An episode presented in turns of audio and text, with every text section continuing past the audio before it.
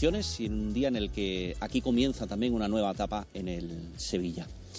Eh, bienvenidos a una charla con el nuevo entrenador que ya ha tenido esa primera toma de contacto con la plantilla y que nos va a contar sus sensaciones en su regreso a Sevilla y a este estadio.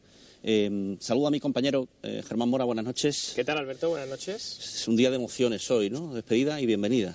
Un día que ha tenido muchas cosas, ¿no? Eh, desde, bueno, pues todas esas emociones que venían de la noche de ayer aquí en este mismo escenario, partido Champions, a la despedida de Julen, la bienvenida a Jorge Sampaoli y, y sin tiempo para nada, casi que mañana nos metemos en día de previa para el próximo partido liguero, fíjate. Así es, lo saludamos ya. Entrenador Jorge Sampaoli, buenas noches y bienvenido. Buenas noches, ¿cómo están? ¿Cómo te sientes en tu regreso a este césped del Ramón Sánchez Pizjuán? También con, emociones y con recuerdos muy gratos de, cuando estuve aquí y, con la ilusión de, eh, poder generar la misma idea que, pasó en aquel momento. Eh, así que vengo con, una, con un aire de, energía eh, positiva para generar modificaciones al corto plazo. Vamos a profundizar un poco en, en, tu idea, en los matices, en ese corto plazo, en la inmediatez de resultados que necesita el equipo. Pero eh, ha terminado la primera toma de contacto con el grupo. ¿Qué tal? ¿Qué sensaciones te ha transmitido? Bueno, eh, nosotros eh, hablamos de que comienza una etapa nueva y esa etapa nueva genera que a partir de hoy hay una idea distinta que tenemos que desarrollar con, con muy, po muy poco tiempo, con comprensión, con atención porque tampoco va a haber mucho tiempo de trabajo físico en el campo, va a haber más eh, tareas visuales y, una reconstrucción del juego que, que nos permitirá eh, encontrar eh, superioridades de, desde la globalidad del juego sobre rivales que tienen eh, muy buenas transiciones, como el partido del día sábado, en la cual si, no, si este equipo que está construido para jugar no desarrolla en el campo una superioridad sobre eso, seguramente va a sufrir. Jorge, eh, ¿qué te has encontrado en, en, ese vestuario? Es decir, desde la imagen que, que, que, has podido tener desde fuera de un equipo grande como el Sevilla, que está en una situación atípica, abajo en la clasificación, eh, perdiendo muchos partidos, al que le cuesta ganar. No sé qué idea tenías y cuando los has mirado a los ojos, ¿qué, qué has visto? También el fútbol y la vida hace que te, que te ponga en este tipo de circunstancias, entonces no, no, no siempre va, a tener uno la posibilidad de, de, encontrar, eh, poder ganar siempre. Hoy tocó esto, hay que estar unidos. El tema de unidad es un aspecto fundamental para todo lo que viene. Unidad desde el presidente hasta, hasta el utilero, en el cual no haya reproches, haya intenciones y, haya, y saber de que, que esta es la, la, plantilla con la que contamos, que tenemos que mejorar la forma, que tenemos que mejorar... Eh, eh, que tenemos que tener respeto sobre la idea actual y que sea muy rápido. Indudablemente, si no, vamos a, terminar en una vorágine de negatividad que, que va a generar eh, mucho mal al Sevilla. Entonces, a partir de ahora es presente y, y el pasado eh, fue muy bueno, muy bueno durante tres años. No fue muy bueno en el final, pero creo que hay que recaer de que este proceso nuevo tendrá que recurrir a, a herramientas que nos permitan modificar la historia actual. Hemos preguntado por esa transmisión de ideas tuya a la, a la plantilla, pero ¿a ti qué te ha transmitido el, el, club? Una necesidad de salir de un mal momento, de que, que hay una, una, gran descreencia del público hacia el equipo y bueno, hay que reconstruir que la imagen de que los que están adentro transmitan emociones a los que están afuera y no que los de afuera nos transmitan sus emociones. Parece que el protagonista es el jugador y que tiene que lograr eh, estar a la altura de, la necesidad popular. La necesidad popular de este equipo, de este club, de este escudo, es de protagonismo y de, búsqueda y, así fue que logró tanto en, el última, en la última década.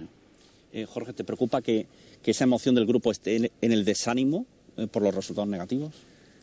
No, creo que inclusive creo que el grupo volitivamente tiene, ha dado respuesta. Lo que no ha encontrado es globalmente puntos de conexiones sobre una determinada idea.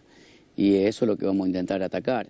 O sea, nosotros tenemos que saber de que eh, nosotros llegamos a un lugar donde la plantilla está construida para otro estilo de juego, tenemos que acomodarnos a eso, tenemos que adaptar a, una realidad que, que, eh, que, no sé si hablar de, un ideal, pero que, es lo que tocó ahora y que hay que tratar de recomponer rápido. Básicamente eh, la alegría de jugar y de no sufrir.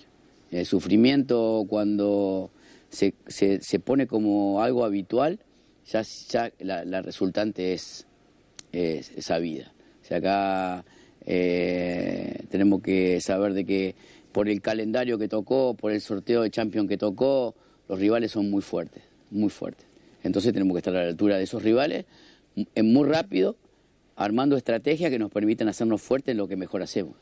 Eh, hablas de de la idea de juego con la que está construida el, equipo. ¿Qué, has visto? ¿Qué referencias tienes de los partidos de este año? los jugadores que van mucho al pie, que tienen esa característica, donde eh, eh, particularmente eh, necesitan desde la asociación de varios pases para llegar a campo rival. Entonces hay que, en esta construcción nueva, la idea de, manejar un equipo mucho más alto, de tener muchas alturas, para que la pelota le llegue al jugador y que no, el jugador no baje a buscarla para generar también una disposición diferente a la, a la actual y, tener más volumen de ataque con muchos más jugadores, entrando en campo rival con la, posibilidad de dominar y aplastar a rivales sobre esa posibilidad de no jugar un partido de ida y vuelta, porque si juega un partido de ida y vuelta hay, hay, mucho desorden, hay mucha diferencia física entre los equipos que vamos a enfrentar y nosotros. Estaríamos expuestos a lo que se expuso el equipo muchas veces por por esa gana de, cambiar la historia, pero sin el recurso de poder cambiarla. Entonces nosotros tenemos que tener un recurso, respetar el recurso y respetar esa idea que nos lleve a, mejorar la competitividad que hoy, por ahí, eh, cuando sucede algo malo, un gol del rival, se derrumba. Jorge, por todo esto que estás comentando, eh, son distintos hándicaps que tiene el equipo, pero por otro lado tú llegas, bueno, conociendo el club de tu anterior etapa, conociendo la liga, eh, de aquella temporada 16-17. Para ti, ¿el reto es más complicado ahora, más difícil, más exigente que en tu primera aventura en Europa o no? Sí, porque en realidad la primera aventura en Europa fue, a mí me llama Monchi, y nosotros armamos un equipo construido a mí, a mí, a mi manera de sentir el fútbol, lo construimos, lo preparamos, eh, compartimos eh, y bueno, ahí no había ningún, ninguna posibilidad de queja, porque era un equipo construido para el que nosotros queríamos y, realmente lo disfruté. Disfruté mucho estar acá eh, y ver al equipo jugar como, como yo lo había planificado acá. Me tocó otro momento distinto, en el cual volver a España después de estar en Francia en un fútbol, una liga diferente, con un equipo que, eh, que yo no me tocó construir y que tengo que construirme yo en relación al equipo que tengo, porque si yo quiero forzar a, tener un equipo vertical con, con, jugadores que necesitan otra cosa, estaría equivocado. Entonces hoy tenemos que construir lo que, con los jugadores que tenemos, una versión de protagonismo de otra forma. Hablas de respetar la idea. Eh, es algo similar como tu aterrizaje en Francia, ¿no? Encuentras una plantilla que no es san paulista, digamos, eh, y con un equipo hundido cuando llegas. Sí, sí, sí. Eh, literalmente he prendido fuego. habían prendido fuego la comandería los hinchas por, por desprecio al, al, equipo y al entrenador. Entonces nosotros caímos ahí, tuvimos que jugar 11 partidos con una plantilla que estaba totalmente emocionalmente derrotada. Tuvimos la posibilidad de clasificar a Europa League y después ya cuando construimos nuestra plantilla ya eh, alcanzamos el segundo lugar detrás de París y ya clasificamos a Champions League. Eh, eh, pero bueno, fue una situación también con, algún grado también de inconsciencia en aquel momento, porque era un momento muy difícil, muy difícil. Muy difícil porque eh, la plantilla estaba, se sentía totalmente oprimida por el sentimiento popular, entonces no podía, estaba, incómoda, no quería que, no quería que llegue el, día del partido para jugar. Entonces devolverle por ahí la posibilidad de sentir el juego como algo eh, que tenga que tener un poquito más de estímulo positivo era, fue difícil, pero lo, pudimos lograr a través de resultados rápidos y de una respuesta rápida de, aquel grupo. Ya el segundo grupo estaba más o menos afianzado a la idea y encima armamos un equipo relacionado a mí. Em, ¿Cómo fue ese proceso con ese equipo tan tocado emocionalmente? ¿Ese fue el primer aspecto, la emoción del grupo? Sí, me acuerdo que ganamos el primer partido a Rennes, sufrimos mucho para ganar ese partido, pero lo ganamos 1 a 0. Ellos erraron un penal y, el, vestuario parecía que hubiera ganado la Copa del Mundo.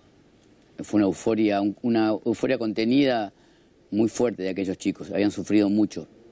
Entonces, eh, a partir de ahí pudimos lograr también de que, que, ese festejo se reproduzca y logramos resultados que nos permitieron salir del lugar incómodo para llegar a, Europa League. Eh, pero fue, fue duro porque también el idioma no nos ayudaba, eh, había que comunicarlo con traductores. Pero bueno, cuando, cuando empezamos a, a conectarnos con aquellos que comprendían el juego y como el fútbol es universal, no pudimos entender bien. Por lo que dice, es, es posible que veamos el sábado, que es pasado mañana, estamos a jueves, un Sevilla distinto, es decir, da tiempo a cambiar un poco la cara, a, conectar con los jugadores de ese modo que, el aficionado que se sienta aquí el sábado diga, oye, eh, este equipo ha resucitado, digámoslo así. Sí, nosotros necesitamos darle tranquilidad al, futbolista para que pueda desarrollar lo que, lo que nosotros pensamos de, de manera muy mucho más, de que sus emociones tengan que ver con, con estímulo de seguridad. Entonces trataremos en el corto tiempo que tenemos de, de planificar un partido desde el organizativo que nos permita tener una respuesta diferente. Si, si nosotros dejamos que todo suceda de la misma manera, seguramente nos vamos a encontrar con los mismos problemas. O sea, no, si yo no, logro cambiar eh, estratégicamente situaciones que tengan que ver con algún tipo de tics que se produzca en el partido, como modificación, por lo menos estructural, seguramente nos vamos a encontrar con lo mismo y vamos a depender de la suerte. Claro, para conocer todo ese tipo de tics y, analizar en, fondo la cuestión de la plantilla hace, hace falta tiempo. No sé si como conocedor del fútbol eh, pues, ha estado muy, muy presente, has, visto muchos partidos de Sevilla o en estos días casi que no va a dormir para... No, estuvimos viendo, este, este, siempre miro al Sevilla, estando en Francia también miraba al Sevilla, porque desde que me fui de acá siempre seguí, seguí el club, porque siempre uno recuerda el lugar donde estuve y también recuerda el lugar donde fue feliz. Pero bueno, el fútbol a veces... Eh, y yo dije siempre una frase que hoy me, están recriminando, porque yo dije, nunca quiero volver al lugar donde fui feliz, porque no me quiero llevar una sorpresa mala. Y hoy estoy aquí. Y bueno, eh, hay un montón de argumentos que me hacen pensar de que, de que esto se puede cambiar, de que de que hay que, de, que, optimizar las capacidades de cada jugador y colocarlo en el lugar donde se sienta más cómodo y, sabemos de que vamos, vamos a jugar el sábado ya mismo con un equipo que viene muy bien, muy bien, que tiene una gran transición, que tiene una gran seguridad con aquellos equipos que no la tienen y que hacen mucho daño y que vamos a tener que convivir un partido con, con muy pensante eh, y estratégico, porque si no vamos a sufrir de la misma manera que se viene sufriendo este inicio de esta temporada. Con lo que cuenta rompes una idea casi global entre el aficionado que pensaba, viene San Paoli, va a romper con todo, esta plantilla no se adapta a su idea, es al revés, San Paoli se adapta buscando soluciones a la plantilla. No, sí, tengo que buscar, tengo que buscar las soluciones dentro de mi misma plantilla, porque, eh, porque eh, la solución la tienen los jugadores, yo tengo que optimizar lo que tengo. Y y en el futuro veremos y analizaremos si, si cuando tengamos la posibilidad de poder recambiar alguna pieza o el mercado nos permita, bueno, ahí poder seguir avanzando en otro tipo de ítems. Pero hoy tenemos que saber de qué contamos con jugadores que, que estamos conociendo recién hoy y que tenemos que generar, eh, complacer la, la necesidad que tiene la gente. Eh, prometer eso no podría, porque estaría mintiéndole a la gente. Yo acá solamente vengo con la ilusión de que un equipo tenga libertad para poder jugar y, pensar todo el tiempo en el arco rival. Mm, es lo que yo siento. Entonces buscar la manera, las herramientas o darle las herramientas a los futbolistas para que con sus características puedan hacerlo desde el lugar que puedan, no desde el lugar que yo quiera hoy. Vimos un Sevilla, eh, la 16-17, que evolucionó a lo largo de la temporada. Eh, pero ahora que ha dicho lo de buscar el arco rival, el, aficionado sevista, muchos asocian la palabra San Pauli al debut liguero y el 6 a 4 frente al español. Entonces, eh, eh, yo te quería preguntar, ¿ese partido es paradigma de, Jorge San o, o, fue un accidente y no es normal ese resultado? Eh, no, es fue, fue, un partido muy raro. nosotros teníamos que haber ganado mucho más claro, pero bueno, estábamos muy emocionados con el debut, con la forma. Veníamos una pretemporada increíble. habíamos ganado todos los partidos en Alemania, en, Estados Unidos, al campeón de la Libertadores, al campeón de la Sudamericana y, veníamos emocionadísimos. Y bueno, la emoción hizo que cometamos algunos errores defensivos, pero me acuerdo que ese partido generamos 18 o 20 chances de gol. Bueno, eh, fue un partido inolvidable, yo siempre lo recuerdo. E-, ese Sevilla, Jorge, jugaba a un ritmo muy alto, con un desgaste físico muy importante. Eh, claro, viendo el Sevilla actual, da la sensación de que no, no, se sabe si podría aguantar ese ritmo. ¿O tiene mucha importancia ahí la cabeza, la emoción? Tú siempre dices que el entrenador es gestor eh, de emociones, ¿no? Eh, ¿Crees que ahora mismo la cabeza le puede pesar para que físicamente no responda al equipo? a mí me, parece que hoy también, desde que yo estuve en el 2017, 2016, 2017 yo creo que, que también la evolución social. Hay un vacío social que se trata de llenar, siempre con, con, el fútbol. Y entonces el, el, jugador, de fútbol está siempre observado, siendo observado, eh, tratando de, en esta sociedad del rendimiento, de... Hay muchos jugadores que ya han perdido la pasión por jugar, o sea, se sienten obligados. y, observado todo el tiempo para con la necesidad de que tienen que ganar y ganar y ganar y, y bueno, a algunos jugadores les afecta eso mucho afectan su rendimiento, en su actualidad, y van generando modificaciones totalmente eh, que su elección se modifica todo el tiempo. Los jugadores no son los mismos del año pasado a este año. Y los del año que viene serán diferentes. Y, realmente hay una gran, una gran presión para el futbolista todo el tiempo para sin, sin poder lograr... Eh, eh, ya es un combate, en un juego ese combate con, de producción. Si no produzco, me insultan o me agreden.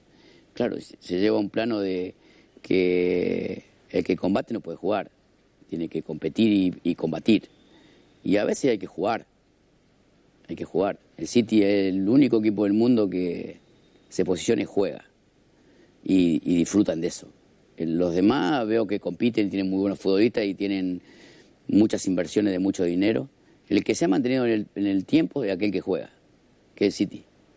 Eh, con un proyecto de mucho dinero, de muchas buenas contrataciones, pero a su vez nunca perdió el estilo. Nunca, nunca. Y eso es lo que yo valoro ese lugar. Después lo demás, hay equipos muy buenos eh, y que se, de, momento. El City no, el City siempre está de jugar y de disfrutar, eso me lleva a, otro de los conceptos que más calo aquí, que es el del amateurismo. Eh, no sé si lo sabe, pero bueno, en su momento además, y ahora ha vuelto, bueno, acaba de llegar a Sevilla, pero ya ha vuelto a aparecer todo ese merchandising que en su día se creó, con, camisetas con su, con su figura de amateurismo, bufandas. Eh, ¿Qué queda de ese concepto? Y no sé si en este Sevilla actual, eh, por lo que decía, que quizá el corto plazo no se corresponde con el largo plazo de su idea por las circunstancias en las que llega, ¿no? Este tren que está en marcha. Pero ¿qué, qué queda de eso que se pueda aplicar o que se pueda? el amor por la pelota, o sea, es, un sentimiento. O sea, yo la pierdo y la quiero recuperar porque la pelota es mía. O sea, hacernos dueños del balón.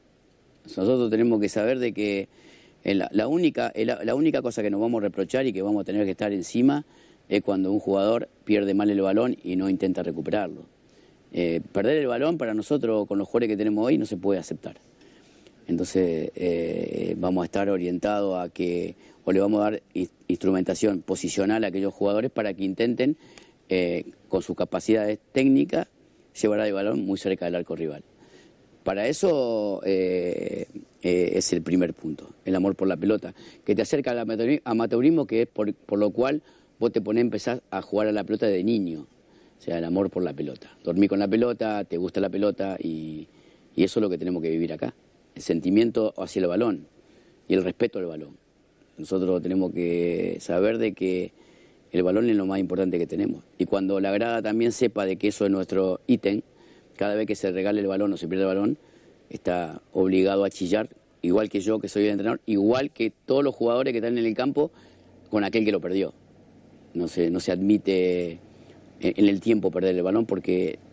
Eh, eh, y en esa instancia va a haber una reproducción de responsabilidades que van a estar claras para todos. Eh, de ahí viene también la libertad al jugador, ¿no? porque siempre dices que hay que liberar de ciertos automatismos al futbolista para que cree dentro del campo. ¿no? Automatismo para mí son para las máquinas. No se puede automatizar un ser humano. Porque con el punto de partida que el ser humano siente y piensa, automatizar es medio raro. Eh, pero a mí me parece que hay que el jugador tiene que tomar estratégicamente posiciones en el campo que le permitan desarrollar eh, sus capacidades y que sepa, sepa qué decisión tiene que tomar con el tiempo que se necesite para, eh, para cada momento. Cultura. Nosotros tenemos que desarrollar una cultura. Sevilla tiene que tener una cultura. Sevilla juega así. Juega así. Y bueno, eh, lo que yo trato o lo que voy a intentar hacer es que el equipo tenga una cultura y que resuelva a través de lo que le pase. Yo no le puedo informar al jugador todo lo que le va a pasar porque después se mueve la pelota y hay un montón de información que yo no le puedo dar, que solamente se lo va a dar el rival. Entonces, a partir de eso, eh, mi tarea es que el rival, que mi equipo sepa cómo tiene que defender, cómo tiene que atacar, eh, cuáles son los comportamientos que tienen que tener de acuerdo a lo que haga el rival. Y los puntos de conexión de la protección del compañero cuando tenemos que defender, ni del balón, y de cómo tenemos que atacar cuando llegamos al último tercio del campo atacando la última línea defensiva, que también es una información que te va a dar el rival. Entonces, esa cultura es la que intentaremos desarrollar en el corto plazo. Jorge, te encuentras un Sevilla eh, que es una mezcla de futbolistas más veteranos, con más experiencia, principalmente en la línea de medios, y un equipo muy joven en la zona de retaguardia, en la defensa, con jugadores de 20 años, con dos canteranos que venían jugando, como Carmona, Quique Sala, Niazú, 20 años. ¿Cómo, ¿Cómo se conjuga un poco todo esto de, de las edades? No, eh, tenemos que tenemos que saber de que a, Quique Salas y a Carmona le tocó le tocó una parada muy difícil en un momento muy complicado eh, y, y, bueno la lesión de Marcado eh, Nianzú por ahí no tuvo la continuidad que por la que vino entonces claro la y Gudel tuvo que jugar de central en una posición que que lo hizo con mucha voluntad y mucha intención pero a, lo mejor sin, sin conocerla demasiado, contra, contra delantero muy potente y muy rápido.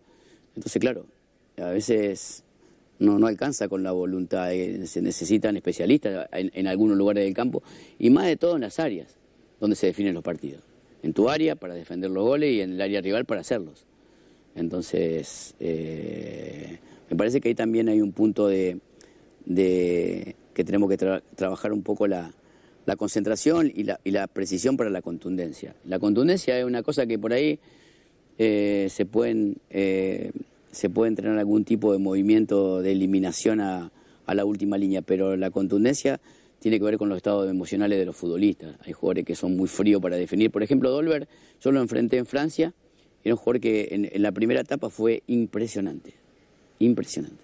A mí me, hizo un gol en cada partido, era muy difícil marcarlo en Francia, en una liga muy física, donde el uno contra uno es, constante, y Dolber se imponía, se imponía mucho. Pero había encontrado también eh, relaciones con los externos que le permitían conectar con él. Y eso lleva un tiempo. A veces pasa o a veces no pasa nunca. O a veces pasa en el primer entrenamiento. A veces Nava encontró a Dolber y ya está, no hay que hacer nada, ya está. Y a veces sucede en el corto plazo, a veces no sucede nunca. Encontrar relaciones es lo que tiene que ver con el, con el juego colectivo. Porque para mí el juego es uno solo, es global. No hay defensa, no hay ataque. Para mí es juego, es un juego en el cual se desarrollan un montón de condicionantes que te tienen que tener preparado para resolverlo. De eso te hago un par de preguntas. La defensa, por ejemplo. Eh, no sé por qué parece que San Pedro iba ligado a... Es innegociable línea de tres atrás, no es así. No, no, no. Nosotros jugamos con, con línea de cinco, con línea de cuatro. Eh, en, España. No, no, no. Depende mucho también eh, eh, qué, jugadores vos tengas. O sea, acá a veces para cubrir el ancho del campo tenés que lograr tener un jugador más, a veces no. Y, también lo que pasa que cuando uno juega con, con, dos centrales marcadores, por ejemplo, uno imagina eh, que eh, no, no hay marcadores centrales. Entonces hay que jugar con una línea de tres, con dos laterales venido adentro y un líbero. Eh, hay que ver si tenés los jugadores para eso. Si no tenés los jugadores para eso, hay que jugar con una línea de cuatro y establecer eh, eh, situaciones posicionales donde, donde el sector de protección va a ser un poco más angosto. En, realidad, con la característica del fútbol, que es el único juego, porque el básquet, el fútbol sala, tiene, siempre se, es, más largo que ancho. La cancha es más larga que ancha y, es más larga que ancha. El fútbol no. El fútbol es más ancha que larga porque se juega en 40 metros, en 50 metros y, se, y a lo ancho 70, siempre. Entonces ahí hay que ver cómo cubrir vos defensivamente el ancho para que no te hagan daño. Equipo que a lo mejor tiene mucha velocidad y tiene muy buen cambio de frente. Todo tiene que ver también mucho con el rival. Entonces a lo mejor juega con línea de 4, pero tiene que descender un extremo para cubrir ese lugar. Ya, ya no es más línea de 4, es línea de 5 con un extremo. Entonces, claro, yo te puedo decir que todo eso que te estoy contando pasa en el partido y a lo mejor será línea de 6, porque nos, hundieron allá y tenemos que cubrir el ancho con 6. Eh, y bueno, pero por eso digo que a veces eh, hay situaciones que tienen que ver defensivamente con la pelota y el compañero y que, la agresividad para recuperar el balón tiene que ver con la cercanía del balón. no, no yo no, no considero bueno desplazamientos muy largos de gente que se autoelimine. Quiero que el equipo esté junto. Y has hablado de Dolber, te pregunto, en tu etapa anterior, salías o con Vieto o con Beñeder, era una plantilla confeccionada junto a ti. Eh, Dolber, Enesiri y Rafamir, ¿qué, ¿qué, papel pueden tener en tu idea ahora? Eh, eh, son, tres centrodelanteros diferentes. Dolber es un, jugador que es mucho más que es combativo, participativo del juego y va muy bien al primer palo. Rafamir, un jugador que define muy bien, pero va normalmente al segundo palo. Y el Nesir es un revulsivo que se mueve mucho y que marca muchas, eh, que tiene muchas desmarcaciones en el mismo partido y que hay que empezarlo a tener, que tenga mayor comprensión con, los jugadores que están en la línea anterior. Eh, claro, eh, si pueden jugar juntos, y la verdad que lo tienen que resolver ellos. Si ellos lo resuelven, mucho mejor, porque ya tenés arriba dos jugadores que tienen con diferentes características potencial. Pero si no se, pero si juntos no se potencian, es uno solo, perdete un un jugador de juego. Entonces, en esa alternativa tenemos que navegar, por, ejemplo, eh, eh, y eso te va también dando el conocimiento de los, futbolistas. Nosotros no, podemos hacer, eh, nosotros tenemos que ver y analizar todas las, las capacidades que tienen esos jugadores que tuvieron en partido anterior y profundizar eso. Nosotros no podemos inventar nada en un día. Sería totalmente contraproducente. Tenemos que ver qué sociedades socioafectivas tiene el equipo, profundizarla ahora y en el tiempo ver si se suceden otras sociedades afectivas que nos permitan tener más variantes. Este es un Sevilla muy distinto, pero un Sevilla igualmente muy, muy argentino también, además con jugadores como, como Acuña o Papu que, tuviste en la selección. Acuña, Papu, estuve con la Mela en la prelista donde fui a verlo a Tottenham, donde era un jugador que que era muy bien utilizado en, ese equipo para transiciones.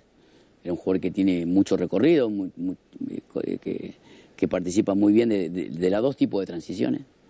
Eh, y sí, y Papu estuvo, estuvo y también Marcos.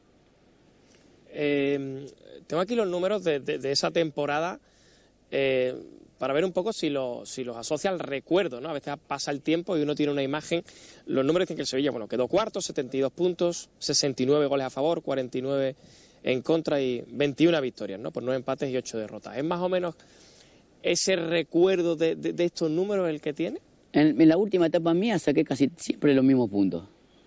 En, Santos saqué 74, acá, acá saqué 72, en Minero saqué 73 73 o 72 y en Marsella saqué 72, creo. O sea, pero claro, ahora, ahora es un poco más complicado porque pensar que eso se puede llegar a volver a repetir porque uno nunca sabe. Pero, pero sí, lo que pasa es que en todos los procesos anteriores yo los inicié, en este no. Este me encuentro en la mitad, eh, con un mes eh, para jugar 10 partidos en un mes, sin poder trabajar. Y, pero yo confío mucho, por, por eso, a lo mejor el otro club no, no, venía, no iba a iniciar un proceso intermedio. Porque acá conozco a la gente, conozco el club, conozco a Monchi, la capacidad que tiene, conozco al presidente, conozco al vicepresidente, conozco a los utileros, conozco el club. Eso me da un plus y una ilusión. Si no hubiera conocido al club, a lo mejor esperaba después el Mundial, un proyecto nuevo. Pero bueno, se dio. Vienes ilusionado entonces, ¿no? Es que esa, palabra ahora mismo hace falta mucho aquí, ilusión. Sí, siempre, siempre, siempre.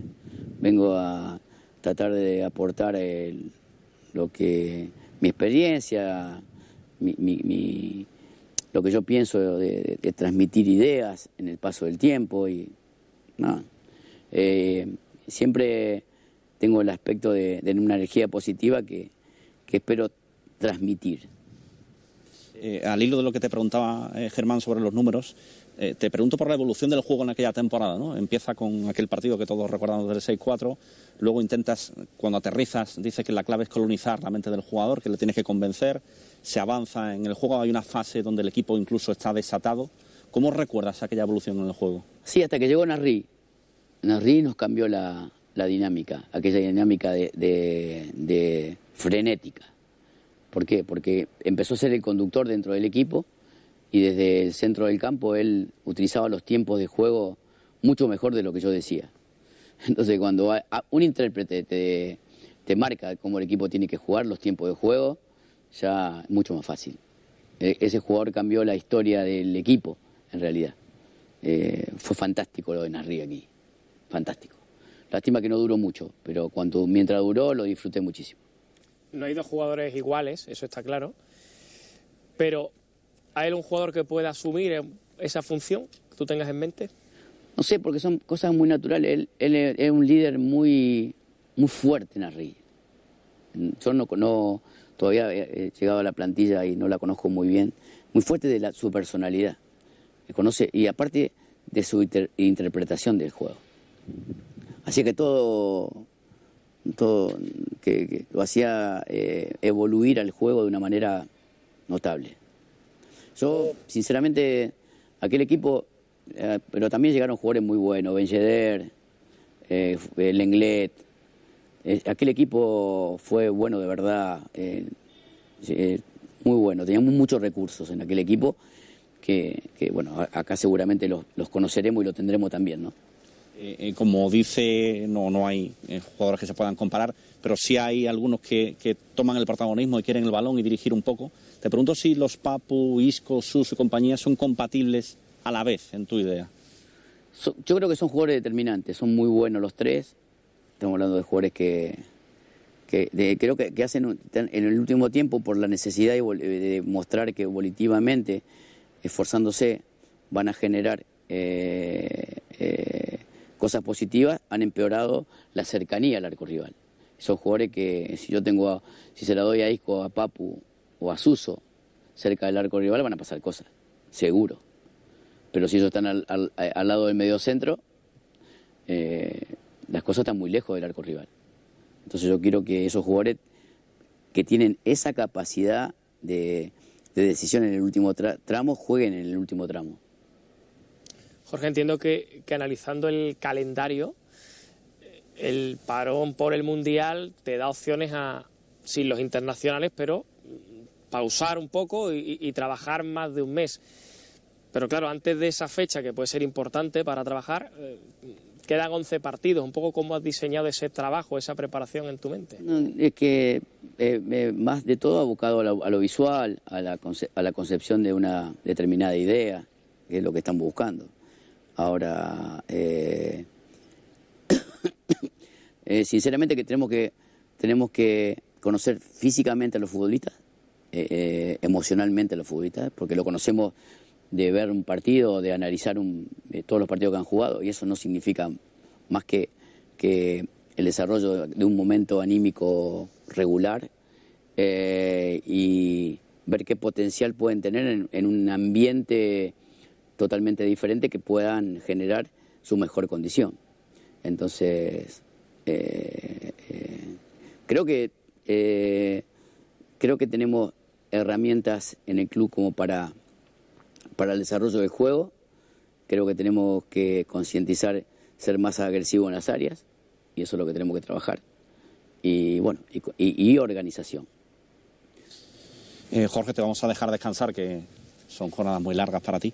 Eh, pero eh, nos has contado qué te ha transmitido el club, qué le has transmitido a todos los jugadores. Me gustaría saber qué le podrías transmitir al sevillista que te está viendo y que está ahora mismo en el desánimo, en la preocupación. No, que simplemente que no viva el recuerdo. Yo soy, yo empiezo una etapa nueva, que no, me recuerden de lo que pasó antes. Yo quiero ser una cosa que viva este presente. Quiero lograr ganarme el respeto de, esta gente a partir de ahora. A partir de ahora, eh, para mí nace una, una etapa eh, que me va a poner a prueba. Entonces, tengo que estar preparado. Muchas gracias, eh, te deseamos lo mejor, que será lo mejor del Sevilla. Y como vuelves a un sitio en el que fuiste feliz, que seas muy feliz aquí. Muchas gracias. Buenas noches. Bueno, pues eh, nos marchamos. Eh, buenas noches y muchas gracias a Jorge Sampaoli y muchas gracias a todos vosotros por acompañarnos este rato en directo en nuestros medios a través de Facebook, YouTube, Sevilla Fútbol Club Televisión y Sevilla Fútbol Club Radio para conocer las primeras impresiones del técnico del Sevilla que mañana será presentado de forma oficial aquí en el Ramón Sánchez Pizjuán. Empieza una nueva etapa, otro Sevilla con Jorge Sampaoli. Gracias y buenas noches.